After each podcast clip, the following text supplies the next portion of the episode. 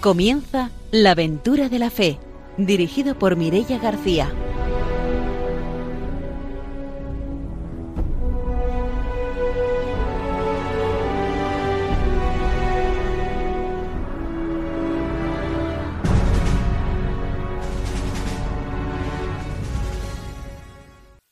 Bienvenidos a la aventura de la fe, buenas noches. Estamos aquí de nuevo ya preparados para ofreceros una aventura misionera. Está con nosotros el padre Arturo García, buenas noches. Muy buenas noches a todos los radiantes de Radio María. Aquí estamos perseverando en el programa de Radio María para los estar domingos de la noche para amenizarles y animarles a vivir la fe.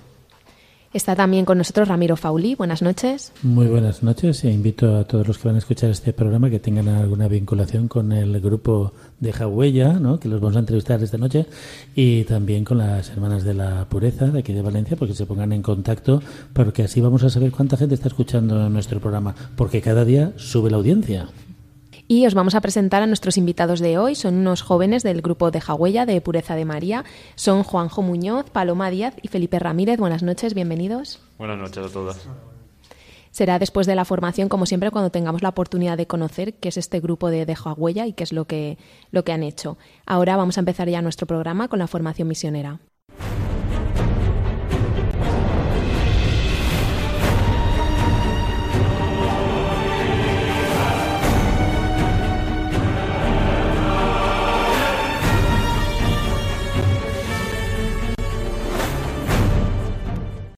El padre Arturo nos trae la formación misionera. Exactamente, seguimos con la Aventuris Misión, ya como decíamos el último programa completándola y, entonces pues eh, el título de este número, el número 90 es El verdadero misionero es santo. La llamada a la misión deriva de por sí de la llamada a la santidad. Cada misionero lo es auténticamente si se esfuerza en el camino de la santidad. La santidad es un presupuesto fundamental y una condición insustituible para realizar la misión salvífica de la Iglesia. En realidad tenemos que ser santos ya solo por ser bautizados. El bautismo decimos ya la llamada santidad, mucho más para ser misionero, es decir, para llevar el Evangelio a los demás. ¿no? La vocación universal a la santidad está estrechamente unida a la vocación universal a la misión. Todo fiel está llamado a la santidad y a la misión, por ser bautizado. Esta ha sido la ferviente voluntad del concilio, del concilio Vaticano II, al desear con la claridad de Cristo que resplandece sobre la faz de la Iglesia, iluminar a todos los hombres, anunciando el Evangelio a toda criatura. La espiritualidad misionera de la Iglesia es un camino hacia la santidad. El renovado impulso hacia la misión a gentes exige misioneros santos. No basta renovar los métodos pastorales, ni organizar y coordinar mejor las fuerzas eclesiales, ni explorar con mayor agudeza los fundamentos bíblicos y teológicos de la fe. Es necesario suscitar un nuevo anhelo de santidad entre los misioneros en toda la comunidad cristiana, particularmente entre aquellos que son los colaboradores, más íntimos de los misioneros. Pensemos, queridos hermanos y hermanas, en el empuje misionero de las primeras comunidades cristianas, a pesar de la escasez de medios de transporte y de comunicación de entonces, imaginemos en el siglo XVI, incluso anteriores, ¿no? El anuncio evangélico llegó en breve tiempo a los confines del mundo y se trataba de la religión de un hombre muerto en cruz, escándalo para los judíos, necedad para los gentiles. En la base de este dinamismo misionero estaba la santidad de los primeros cristianos y de las primeras comunidades.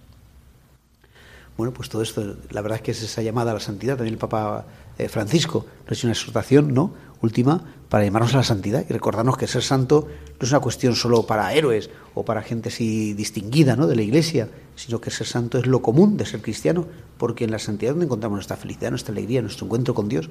Y no puedes transmitir el Evangelio sin esa alegría, sin ese gozo del encuentro con Dios. Es muy importante lo que uno vive para poderlo transmitir, para que la gente crea en ti en algo es porque tú lo has vivido y es una experiencia fuerte y entonces pues la gente puede decir, bueno, este lo está viviendo mucho, pues quizá lo que dice tiene razón. A mí me ha parecido muy oportuno el documento del Papa porque parecía como que el llamado a la santidad se había como casi hasta ridiculizado, ¿no? Entonces un gran valor que tiene la Iglesia y lo cual nos tendría que hacer pensar a cada uno de los cristianos, a cada uno de los, de los bautizados, hasta qué punto nosotros nos, sentimos eh, llamados y hasta qué punto, bueno, estamos en ese camino de santidad con humildad y con tranquilidad. Es decir, estamos, estamos llamados a, a, ser santos y eso tampoco nos tiene que avergonzar a pesar de nuestros pecados, de nuestros, de nuestros errores y que, bueno, es una meta que quizás no lo, no lo consigamos, pero no podemos olvidar ese horizonte de, de la santidad. Y la santidad eh, que pasa por, bueno, pasa por la oración, pasa por los sacramentos y pasa por un testimonio de vida allá donde nos encontremos, en el hogar más humilde, en el trabajo más humilde o en el encargo político o gestión más alta. Allí cada cristiano debe dar la talla de su vocación de santidad, haciendo las cosas como Dios quiere que se hagan. Sí, además es justamente la manera de ser feliz, de estar alegre. O sea que Dios sabe, Él nos ha creado y sabe cómo podemos ser felices y justamente la santidad es la manera de ser felices y no solo un ratito, ¿no? sino desde ahora y para siempre, para toda la eternidad, que se dice pronto. Pues hasta aquí nuestra formación de hoy. Seguiremos en el próximo programa reflexionando sobre la Redentoris Missio. Nos vamos ya con las noticias misioneras.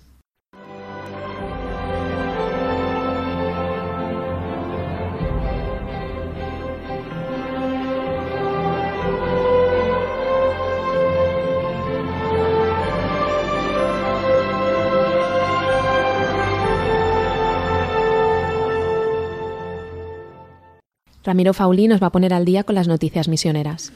La Iglesia en Filipinas recuerda al misionero italiano Fausto Tentorio, ya después de siete años que fue asesinado el misionero italiano en la isla de Mindanao. En este séptimo aniversario, la Iglesia de Filipinas recuerda a este sacerdote que fue el amigo de los campesinos y de los indígenas en Mindanao Dice una testigo que debemos continuar el legado del Padre Tentorio. Seguir su ejemplo significa seguir el llamado de Cristo, ir a las periferias de la sociedad y compartir la buena noticia de Cristo con los pobres. Fausto siempre estará en nuestro corazón, así lo asegura el testimonio de la comunidad que sirvió. La defensa de estas poblaciones le costó la vida.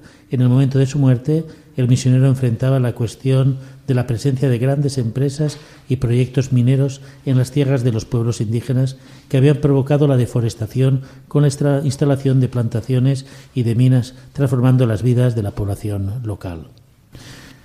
El testimonio de los misioneros que dan la vida por, por su pueblo llama la atención cómo a veces solamente salen las noticias de eh, cuando ocurre alguna cosa, digamos, que rompe con el testimonio de la Iglesia, pero sin embargo el testimonio que queda en las comunidades, ¿no? que los misioneros han ido a servir, pues eso eh, debemos de darle gran difusión porque verdaderamente es ejemplo, como decíamos al principio, de santidad a la cual también nosotros debemos de, aspirar, ¿no? Y cómo la santidad es una gracia que Dios nos da y cómo también nosotros debemos de esforzarnos por ser ejemplo de santidad delante de, de nuestros hermanos para que vean a Cristo, verdadero, digamos, el ejemplo de la máxima santidad.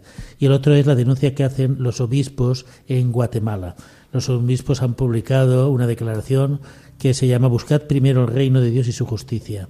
En este documento los obispos señalan que Guatemala posee una gran cantidad de recursos naturales y humanos como para hacer frente a las deficiencias en el campo de la salud, de la educación. Falta más bien una eficiencia a nivel público. Por ese motivo, los guatemaltecos se ven obligados a emigrar y poner en riesgo sus vidas y las de su familia en busca de las oportunidades que no encuentran en su país. Guatemala es uno de los países que está emigrando más personas a los Estados Unidos. hemos visto también como las noticias Guatemala, México, Honduras, esos corredores de la muerte donde la Iglesia está levantando la voz porque los refugiados, la gente que tiene que emigrar, tiene que pasar por, digamos, por condiciones de muerte.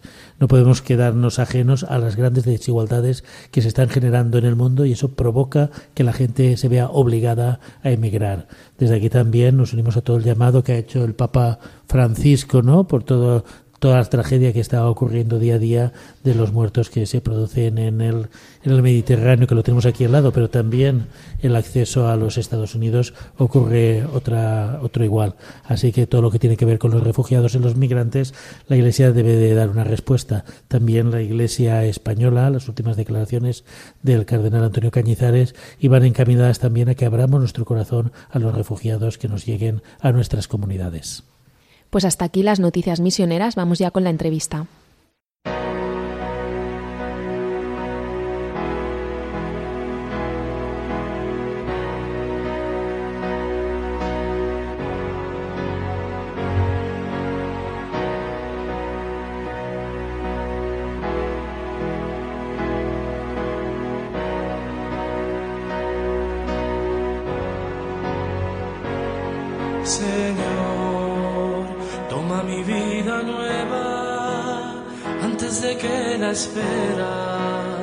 Desgaste años en mí.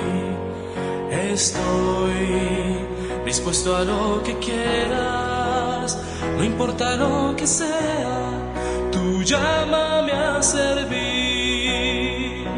Llévame donde los hombres necesiten tus palabras, necesiten mis ganas de vivir. Esperanza, donde falte la alegría, simplemente por no saber de ti. Te doy mi corazón sincero para gritar sin miedo tu grandeza, Señor. Tendré mis manos sin cansancio, tu historia entre mis labios y fuerza en la oración.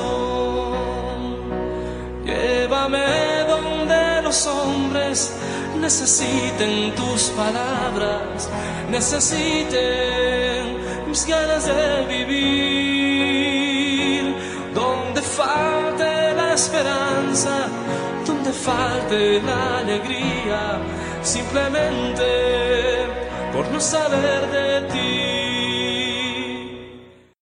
Esta noche están con nosotros un grupo de jóvenes del grupo de Jagüella de Pureza de María. Son Juanjo Muñoz, Paloma Díaz y Felipe Ramírez. Buenas noches de nuevo. Buenas noches a todas. Contarnos para situarnos un poco qué es esto de, de Jagüella, en qué consiste este grupo. Vale, pues para empezar decir que Deja Huella es un grupo de jóvenes misioneros. Voy a contaros un poquito el origen, que fue en Colombia en el año 2000, donde una hermana de nuestra congregación, la hermana Gloria, y hizo, bueno, ella pertenecía a un grupo que también es de nuestro colegio de pureza de María, que se llama FOC, y ella decidió coger, elegir a un grupito de misioneros para que fueran a un determinado pueblo, a, pues donde había eh, pobreza, perdón, y bueno, una mala situación. Entonces ella rezó a la, a la Virgen de Montserrat, que es nuestra patrona, para que, para que pudiera, para que pasara algo ahí. Y entonces de, esa, de ahí surgió Deja Huella. Es lo que he dicho antes, un grupo de jóvenes misioneros que nos encargamos de, de, digamos, compartir nuestra fe, acercar la fe al pueblo, a un- pueblo que o la desconoce o no la quiere aceptar. Y pues eh, también eh, está formado por un grupito de jóvenes que tenemos, yo creo que tenemos un objetivo común, ¿no? Que es, pues eso, es compartir nuestra fe y aparte de otra- otras mu- muchas cosas que, que no tienen tampoco que ver con la religión y yo creo que es por eso por lo que es un grupo que vale la pena. ¿Y qué actividades concretas hacéis? Bueno, pues solemos hacer, a principio de curso hacemos unas sesiones de formación porque uno no puede dar lo que no, lo que no tiene, entonces solemos eh, como tener como cuatro o cinco sesiones de, de formación y luego a partir de solemos hacer en febrero como un fin de semana más para dar como el salto de la formación a la acción. Y bueno, en, esa, en ese fin de semana pues vamos concretando las actividades que vamos a, que vamos a hacer, que suelen ser pues eh, salimos a la calle a dar, a dar chocolate caliente o lo que sea a los pobres que están en la calle, pero o sea, es como la excusa que tenemos para salir y estar con ellos, porque cuando te sientas con ellos hay muchos que aquí, por ejemplo, en Valencia, que la gente no, muchísima gente aquí en Valencia no, no se muere de hambre y a veces el chocolate como que no, no lo cogen mucho, sino que cogen más que estés con ellos, que hables con ellos, que les dediques tiempo, que, que les mires a los ojos, porque hay muchísima gente que no ni les mira a los ojos ni nada y llena mucho. Eso a mí me llena muchísimo. Luego también vamos a residencias, estamos con la gente mayor, hacemos actividades también con niños, muchísimas cosas que a mí me llenan muchísimo. Yo quería haceros una pregunta que, bueno, siempre me, me cuestionan, decía los seminaristas, va a venir gente un poco peculiar, ¿no? Eh, vuestra trayectoria como jóvenes en medio eh, donde no son, no son cristianos. ¿Cómo perciben, no sé, compañeros de equipo, amigos, vecinos, el hecho de que vosotros pertenezcáis a un grupo que tiene una identidad cristiana? Seis más o menos practicantes, pero el grupo tiene una fuerte identidad cristiana. ¿Cómo lo perciben los que no son, digamos, eh, bueno, no se escriben o no quieren reconocer públicamente, Sofía? Bueno, al final, eh, si son tus amigos, si son tus allegados, te tienen que querer tal y como eres. Entonces, pues nosotros somos así, nosotros creemos en Dios y, con el grupo de Hawaiia pues llevamos la fe a, todas aquellas personas pues que, como bien has dicho, o, no tienen fe o, no quieren tenerla.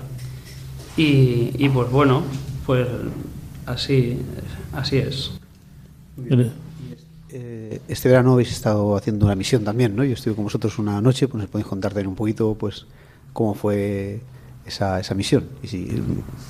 Bueno, pues este verano eh, en concreto fuimos a Yatoba, a un pueblo que hay aquí cerquita, y, fuimos a un pueblo, pues, eh, en misión para principalmente evangelizar a, a, la gente de allí porque, porque como bien conocimos al, al, al padre de allí, que es, es Dubiel, y nos dijo, pues oye, aquí tenemos una, una parroquia pues que está eh, un pueblo que ya no cree, que, que se está perdiendo.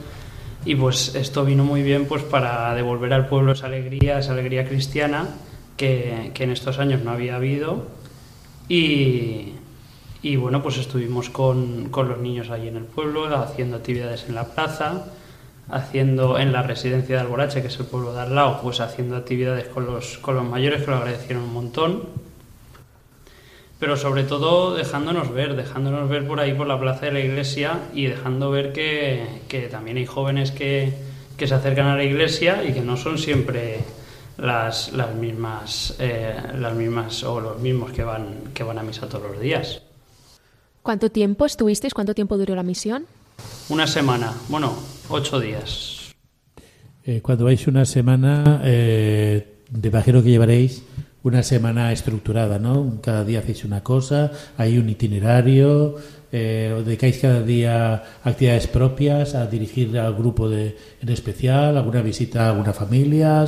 Sí, antes, o sea, la rutina que tenemos del día a día, nos levantamos tempranito para aprovechar el día lo máximo y antes de desayunar, así para despertarnos un poquito, dedicamos 3-5 minutitos a hacer ejercicios físicos, haremos un día aeróbic, otro día zumba, otro día lo que sea, cada uno lo, lo organiza porque tenemos estructuradas a cada, cada misionero en grupitos de dos, tres, eh, con las actividades del día a día y luego un grupito se queda recogiendo lo que es la casa, haciendo la comida, limpiando un poquito pues los baños, las habitaciones un poquito.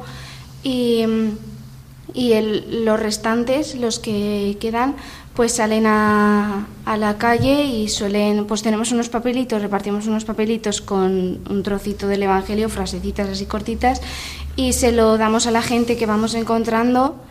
Y nada, hablamos un poquito de de lo que, lo que más le ha llamado la atención, lo que más le ha resurgido y tal.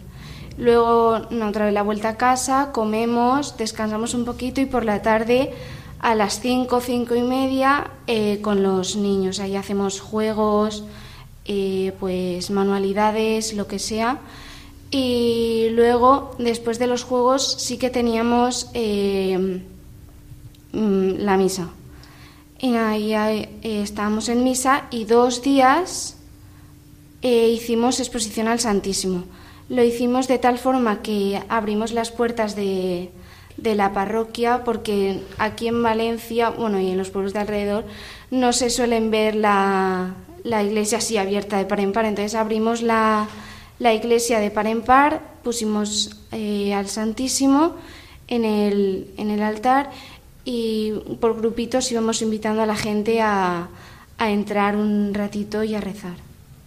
Y luego ya pues cenábamos a dormir y al día siguiente otro más, un poquito más. A mí me gustaría un poco conocer, porque me parece como un reto, ¿no? El, ese encuentro con una persona que va por la calle y le tienes que decir algo. ¿Cómo han sido esos encuentros? Bueno, pues me pillas porque fueron muy, habían reacciones muy diferentes entre, entre todas las personas. Pues muchas de ellas reaccionaban bien, te cogían el papelito, te decían muchas gracias. La, la señora de la farmacia nos ofreció su piscina, la, la, señora del horno también nos traía cosas todos los días para desayunar, para almorzar. Y así muchas personas. Otras te decían, no, gracias, no me interesa. Pero ya está.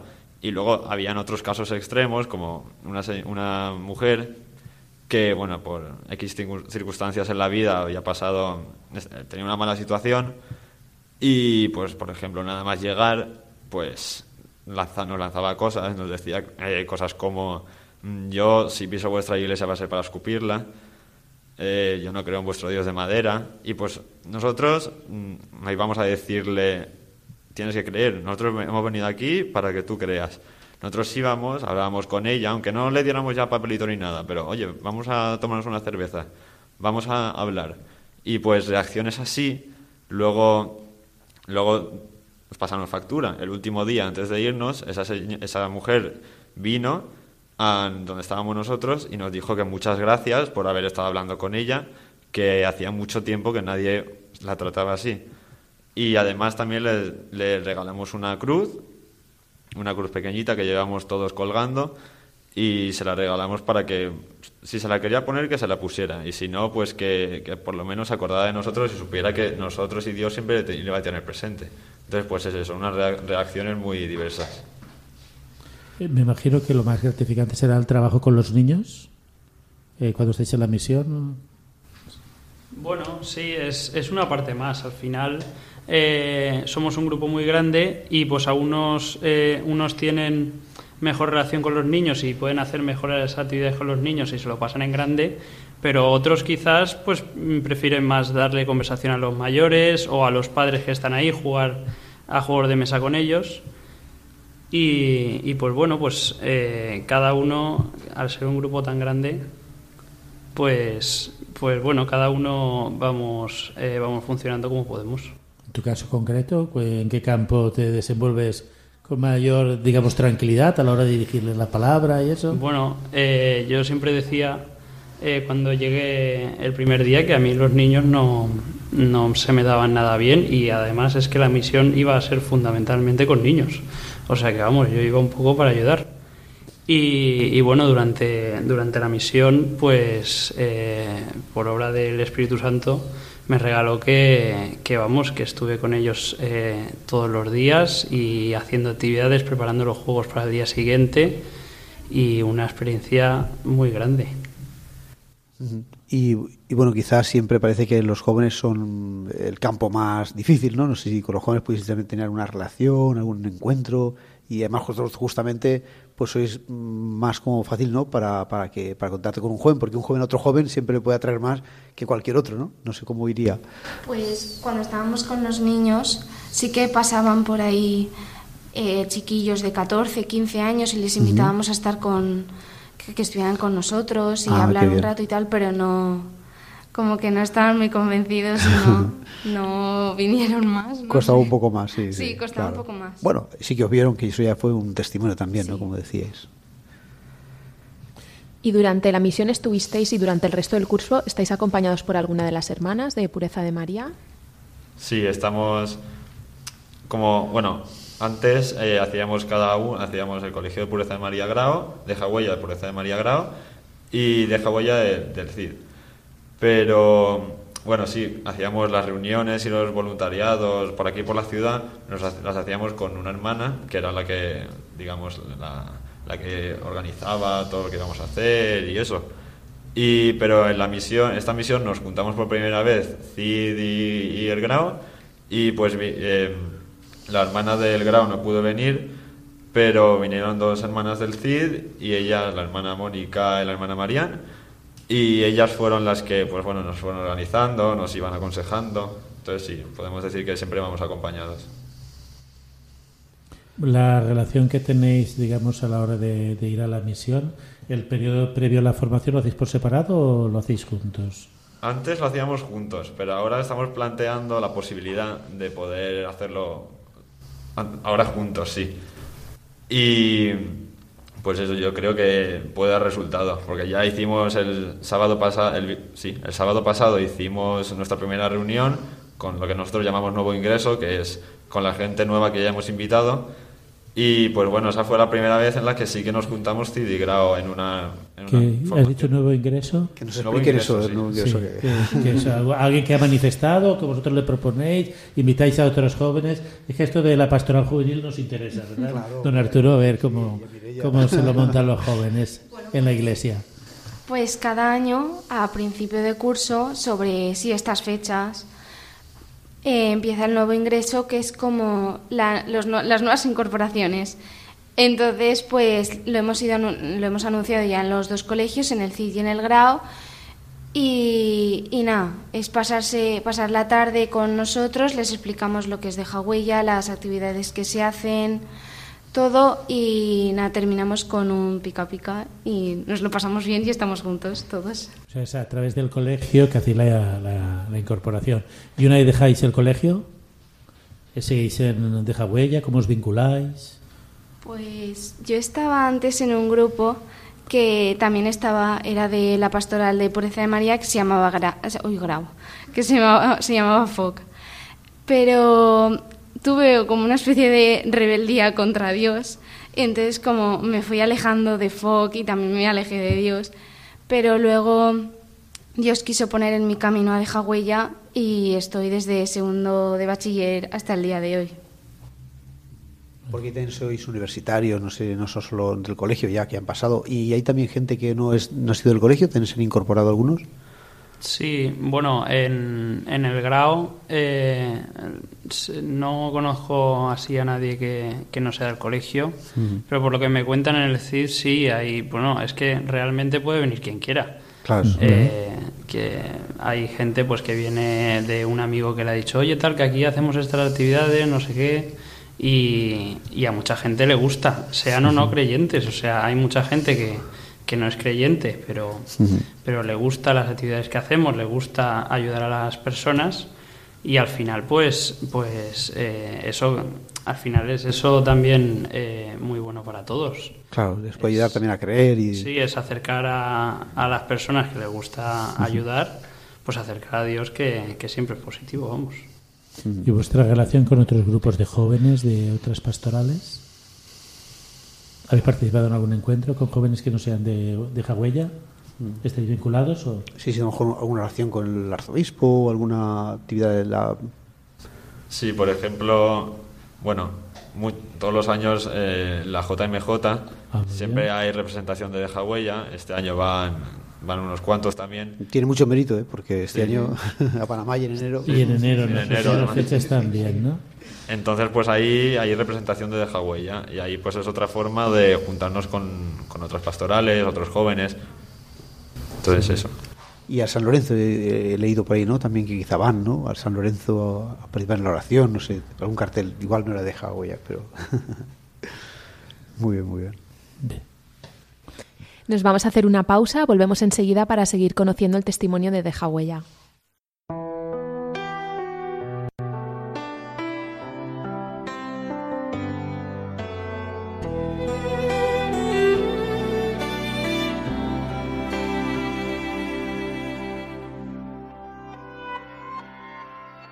Yo he visto el dolor acercarse a mí, causarme heridas, golpearme así, y hasta llegué a preguntarme, ¿dónde estabas tú?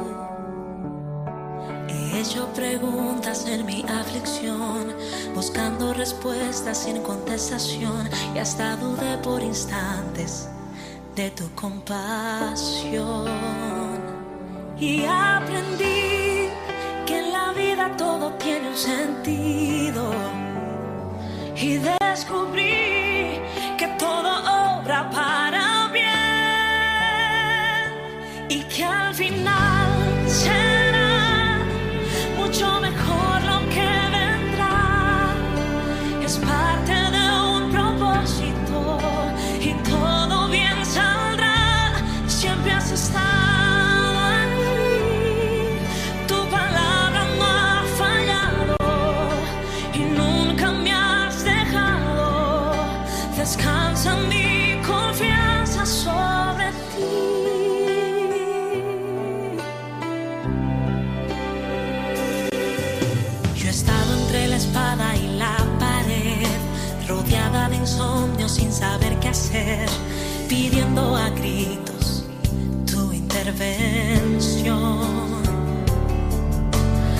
veces me hablaste de una vez, en otras tu silencio.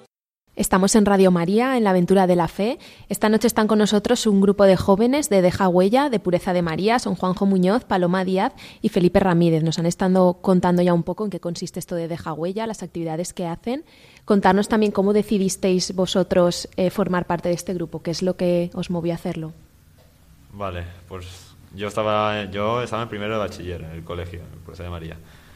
Y pues yo me acuerdo que estaba en clase de historia, que bueno, estaba medio durmiendo ella, y apareció la hermana Amparo, que es la, hermana de nuestro colegio, y vino y dijo, bueno, pues ven- vengo a anunciaros Deja Huella. Bueno, y nos hizo una explicación.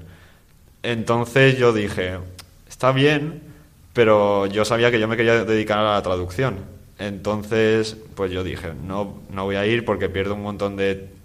Por ejemplo, el año de la, el- en, la, en la misión, yo siempre me iba fuera al extranjero a practicar, o bueno, simplemente un sábado que quedábamos, yo no podía porque... Entonces pues dije, no voy. Pero un amigo mío sí que fue y al- a los dos días o algo así me dijo, oye, podrías venir porque esto a ti te pega, a ti esto te gustaría. Y dije, bueno, pues voy a probar. Y probé y vi eso, que era gente joven de mi edad, que pues eso, que compartía también la fe. Y no solo la fe, sino otros muchos gustos que yo también tenía. Y pues eso, y, y decidí quedarme y pues ahora llevo ya casi cuatro años, entonces. Qué bueno. ¿Y Felipe?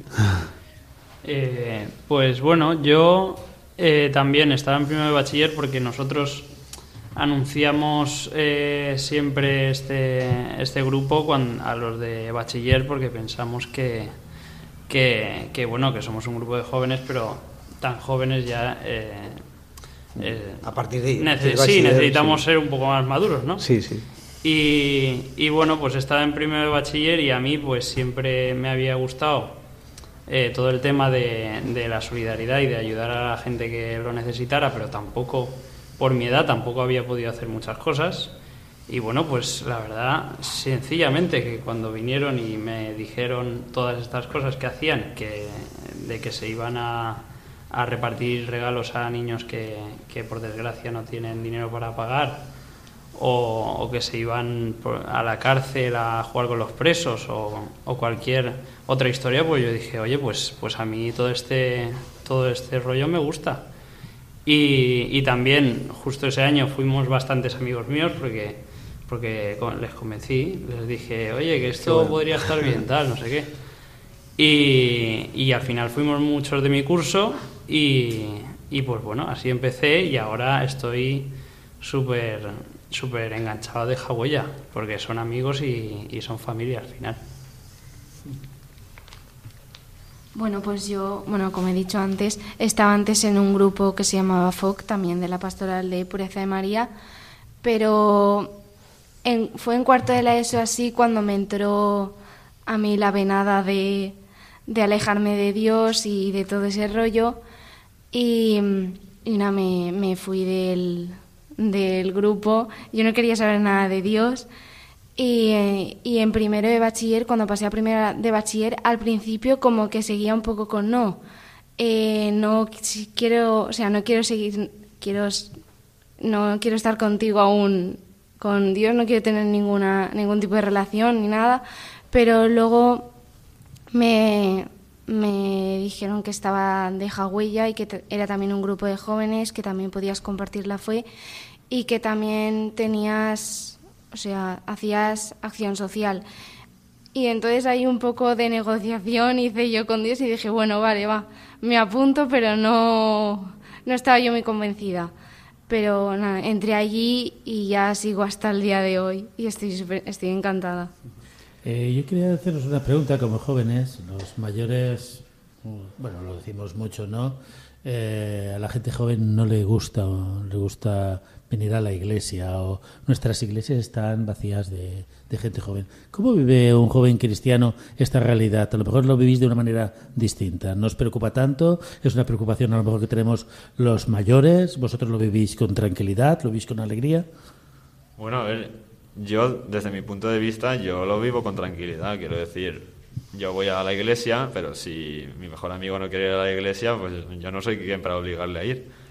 Entonces yo pienso que, cada uno tiene puede elegir lo que quiera. Yo siempre lo recomiendo, aunque sea para encontrarse a sí mismo para poder tener una conversación más personal, pero no sé, yo tampoco lo veo mal. Yo justo quería preguntarles eso, decir, o sea, ¿qué es lo que a lo mejor os aporta, ¿no? El estar en la iglesia o, este grupo, ¿no? Como misioneros para vuestra fe y para vuestra vida, como diciendo, cuando vosotros estáis anunciando el Evangelio a otras personas, eh, pues estáis convencidos de que esto es algo bueno y que vosotros lo sentís, ¿no? Como si, entonces, no sé, ¿cómo podéis decir a, a, personas? A lo mejor alguien pues, le puede decir a su hijo o alguien puede estar escuchándonos o un joven, es decir, ¿qué, ¿qué, os aporta, qué veis vosotros que os aporta el, ser misioneros y el ser cristianos para vuestra vida personal? Bueno, pues a mí estar en un grupo de jóvenes con el que puedo compartir mi fe y que no es una cosa que es solo mía de, no, es que los cristianos sois cuatro porque mira, por ejemplo, los de la JMJ, son miles y miles. Y pues a mí me, o sea, me aporta como confianza que, o sea, como que no estoy sola en esto. Y compartir con, compartir con la gente, estar con ellos, pasar tiempo con ellos. Y también me aporta mucho porque es como que pones los pies en la tierra. Como nos reunimos cada dos semanas así, como que nunca se me olvida que, Dios siempre está ahí conmigo y que no nunca me falla. Me aporta eso. Bueno, eh, para mí el, el estar en Deja pues es eso, como comentaba antes Paloma, el vivir eh, la fe, eh, yo creo que lo más importante es vivir la fe con otras personas, porque al final somos seres humanos y somos seres sociables y, la fe eh, yo la entiendo en vivir en comunidad. Entonces, pues es un grupo de jóvenes que somos eh, todos, eh, todos tenemos los mismos pensamientos, las mismas inquietudes y pues eso siempre ayuda y vamos, que es que al final ya no es solo vivir la fe, es que al final todos acabamos siendo muy amigos y, y nos llevamos todos súper bien. Vamos, yo es lo que comentaba antes, que al final hemos formado una gran familia. Y, y también habrá jóvenes no que a lo mejor pues sus familias son cristianas, a lo mejor otros jóvenes no tanto sus familias, o qué os parece, o son todos más o menos de una familia cristiana o yo personalmente mi, mi familia no es cristiana, pero vamos que están contentos. Sí, están contentos de eh, vamos, lo que decía antes con los amigos, pues igual con la familia que te tiene que querer igual. Y muy bien. Mm, también mi familia siempre ha sido cristiana. De hecho, tengo un, un tío mío que es sacerdote y bueno, siempre se me ha inculcado la fe desde bien pequeñita. Siempre hemos ido a misa, de todo. Mm. Yo no sé si tuviste tu crisis y todo y luego la, has superado. siempre. Dios siempre se basa de, de, personas o de acciones o de grupos para que siempre vuelvas. Para buscarnos, ¿no? por nos quiere, claro, sí, sí. ¿Y Yo pues estoy en la misma situación que ellos, miembros de mi familia que sí que son creyentes y pues los que no, Otros que tanto ellos como los que no, pues me aceptan completamente y por ejemplo mi prima pequeña que tiene 11 años, ella está va loca con Deja Huella. Ah. Siempre me dice, ay, ¿y hoy qué vais a hacer? ¿Y qué hicisteis en la misión de Yato? ¿Y qué hicisteis en la misión de Granada? Y cómo, no sé, siempre hace esas preguntas que yo siempre digo, fíjate, una niña de 11 años, cómo cómo está interesada por un grupo de jóvenes misioneros. Y yo pues siempre le digo, cuando estés en primero de bachiller, yo voy y te digo, vente en la primera reunión. Y siempre se lo digo eso. Vaya, qué bueno. Eh, bueno, como es una manera de vivir la misión, ¿cómo vivís vosotros ese envío a anunciar el Evangelio? Bueno, aunque sea una, digamos, en pequeña medida, pero bueno, eh, también eh, de, de, cierta manera es como decir, eh, hay algo que yo tengo que anunciar, ¿no? Es algo que yo tengo que responder, ¿no? A un llamado. ¿Cómo, cómo lo vivís esa respuesta? Bueno, pues eh, yo desde mi punto de vista, como en la universidad que estoy, siempre hay gente que no, pues es que Dios, esos son películas tuyas que te montas, o eso no, eso ah, cosas tuyas, de, de cuatro, cuatro gatos, como he dicho antes. Y, y bueno, pero siempre te das cuenta que hay gente que sí que necesita necesita que les escuches, necesitas que, que, le lleves a Dios o porque no lo conocen o porque están rebelados contra Él. O... Y entonces yo me baso de eso, o sea, Dios como que se basa en, se basa en mí para, para llevar el Evangelio a, a, los que están en mi universidad, en mi familia, en, en todo.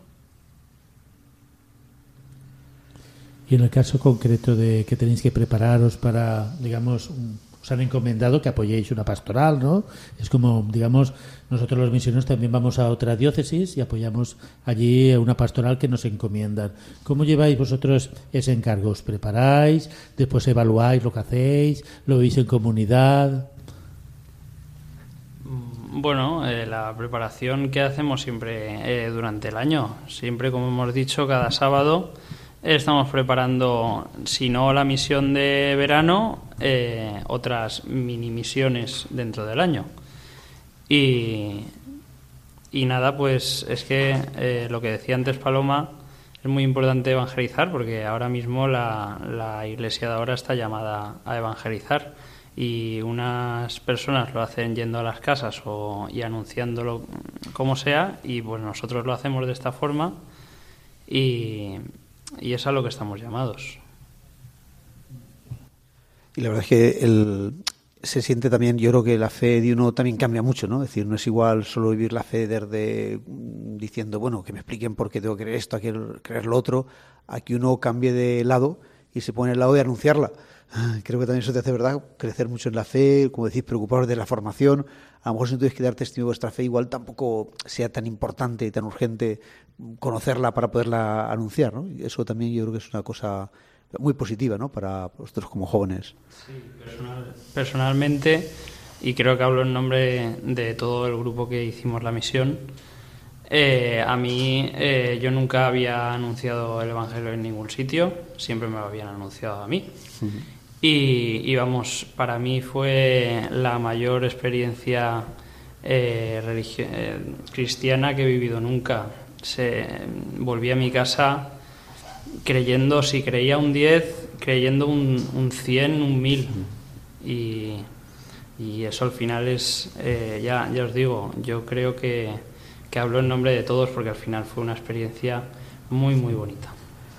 Además es que, bueno, como decía Felipe, yo también lo veo de una forma diferente. El, el, acto de evangelizar en la misión, yo lo veo también de forma diferente, porque a lo mejor estás por aquí, por Valencia, y pues vas a, la iglesia o quedas con tus amigos y les hablas un poquito de esto, pero luego te vuelves a casa. Y a lo mejor en casa pues ya vuelves a desconectar otra vez. La misión es salir de tus comodidades, convivir con otra gente, hacer cosas que desconoces, todo eso después de haber evangelizado te puede haber, puedes haber hablado con mucha gente, puedes haber no hablado con ninguna. Pero es, o sea, no vuelves a tu casa, es otra, otra, otro sitio que no conoces, con gente que puede que conozcas o puede que no conozcas. Y pues no sé, yo también, por eso me gustan tanto las misiones, porque es, es una forma diferente de evangelizar, de vivir el Evangelio. ¿Y algunos habéis planteado dar un paso más en la misión y salir fuera a, a otro país, a vivir una experiencia misionera? Bueno, yo de momento, no sé, de momento con la misión de verano es que me llena muchísimo.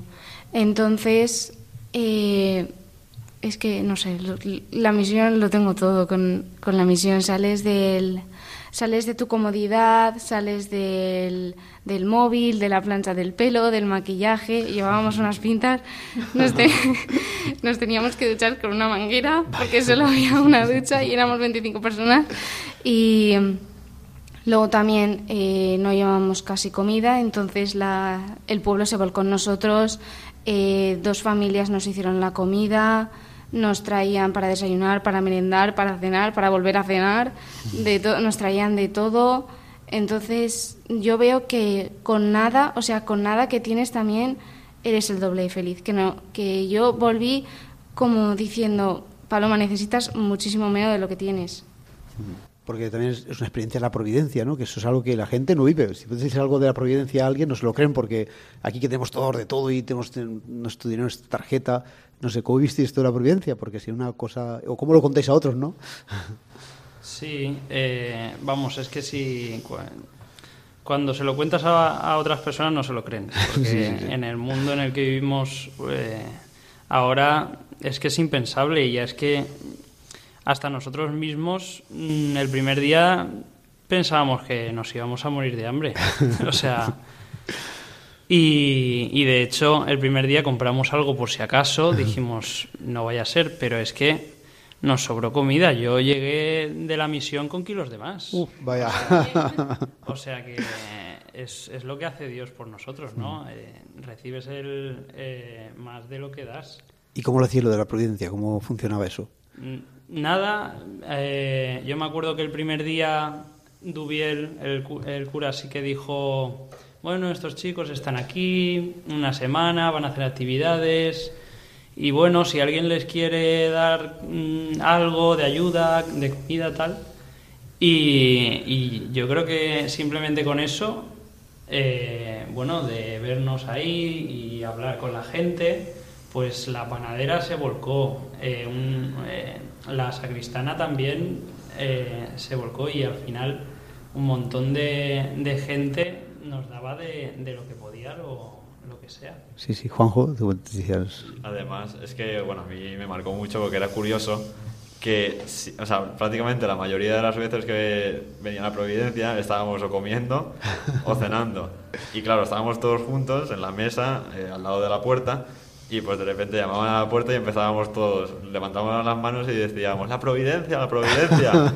y claro, a mí eso me marcó mucho, pues eso, lo que decía Felipe. La, eh, nos daban pan, nos daban, bueno, llegamos a tener como cinco bizcochos también.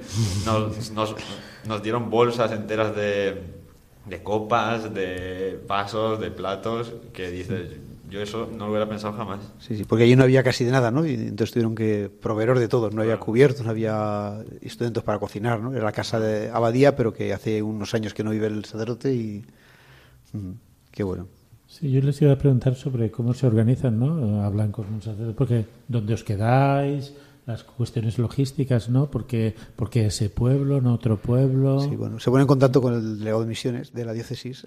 Ah, todo el mismo culpable. Claro. Y bueno, aquí los culpables. Y entonces, bueno, fuimos buscando algún sitio, pero no encontramos. A mí me pasó así, ¿verdad? Fueron a Jalance. Que, y este año estuvimos a punto de ir también a Demuz, que luego ya querían, pero entonces ya habíamos quedado para ir a este otro sitio también. A, pues ahí sí fue un contacto de ellos que conocen a Duyer porque es el que lleva la pastoral del colegio del Grau, ¿es? Del CID del CID. Y entonces, pues, pues como Iván él dice, como lo conocemos, pues nos ofrece un pueblo, digo, ah, pues claro, ese pueblo me dijeron a mí, ¿le parece bien? Digo, sí, sí, ese pueblo es... Yo fui párroco de Yato, además, durante un tiempo, mientras era cura de párroco de Turís, también un tiempo fui párroco de Yatoba, y entonces, bueno, pues tuvimos ahí esa... ese encuentro. Yo estuve con ellos un día también visitándoles y la pasé muy bien y fue una experiencia muy bonita también que ellos me contaban su experiencia, entonces ahí en el patio, ¿verdad? Un patio ahí precioso y muy bien, muy bien, una cosa muy buena. Y no sé si esto también nos dará para dar, o sea, mm, en la iglesia también hace falta vocaciones no pues de vida consagrada, que son Mireia y, Ramiro lo saben también muy bien. Y digo, no sé si pensáis que eso también puede ayudar, ¿no? A que a lo mejor si alguien, Dios ha pensado en alguien para que de un paso más no de ir afuera, sino de consagrar toda su vida, mm, pues podría ser, ¿no? Podría surgir, podría surgir de ahí pues una vocación a la pureza de María, una vocación pues sacerdotal, pues a lo mejor también es más fácil que uno lo escuche no estando en esta onda que estando fuera, ¿no? No sé si eso por lo habéis comentado. Eh, creo que de hecho eh, la hermana Mónica me comentaron que, su vocación salió de, de dejar huellas. A ver, fíjate, sí, sí. Eh, religiosa, sí, sí. Entonces, pues, pues sí, es, es lo que tú dices. Es más fácil, ¿verdad? Que, que si.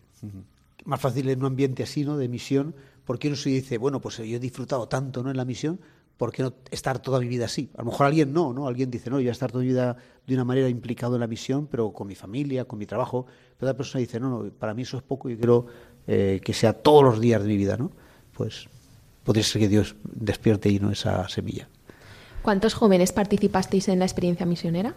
Pues no sé si seríamos unos 15 o así en- entre los dos entre los dos colegios. Y después, en general, en el grupo de Deja Huella, ¿cuántos sois, más o menos? Mm, Bueno, ahí me pillas un poco mal. en, en el CID somos más, no sé si seremos 20, 25, y en el grado, pues no sí, sé. somos muy bien. unos poquitos menos, pero bueno. Que- Más o menos. Sí. Muy bien, muy bien. Grupos muy buenos. Y si alguien que nos está escuchando quiere animarse a formar parte de Deja Huella, ¿qué tiene que hacer? ¿Cómo os puede encontrar? ¿Estáis también en las redes sociales? Eh, sí, estamos en, la- en Instagram, arroba pureza, no, uy, qué pureza, deja huella CID, en, en Facebook también, y bueno, en la página web del Colegio Pureza de María también está, también está toda la información, así que puede contactar con nosotros por tres vías. Qué bueno. Muy bien, pues animamos si algún eh, alguien que nos está escuchando quiere formar parte de Huella, ya sabéis que los podéis encontrar en las redes sociales y podéis contactar con ellos. Muchas gracias a los tres por haber compartido vuestro testimonio con nosotros. Despedimos ya nuestro programa y volvemos de aquí dentro de 15 días. Y damos un saludo también, que quería en verdad, pues al pueblo de Yátova, porque ellos escuchaban del programa, ¿verdad? Y cuando estábamos ahí lo decíamos, ¿eh? les anunciaban también, pues le podéis dar un saludo, ¿no? Vosotros allí a, sí, sí, al pueblo para, Habéis nombrado a la panadera, habéis nombrado a la sacristana, pero sí, al párroco. a los chavales o a quien queráis. sí. Sí, o sea, es mandar un saludo a todo el pueblo, a todas aquellas Claro. personas que nos apoyaron, que estuvieron con nosotros, que a lo mejor acudieron a alguna de las actividades, también al pueblo de Alborache, que pues allí también muchas personas estuvieron implicadas y pues eso, animar a todo el mundo a seguir adelante y que a lo mejor nadie puede descartar que volvamos allí otra vez. Muy bien, pues mandamos ese saludo a Yatoba y Alborache y ahora sí que nos despedimos. Volvemos dentro de 15 días. Mientras tanto, nos podéis seguir en Twitter, en Facebook y también tenemos una dirección de correo electrónico que es laventuradelafe@radiomaria.es. Buenas noches.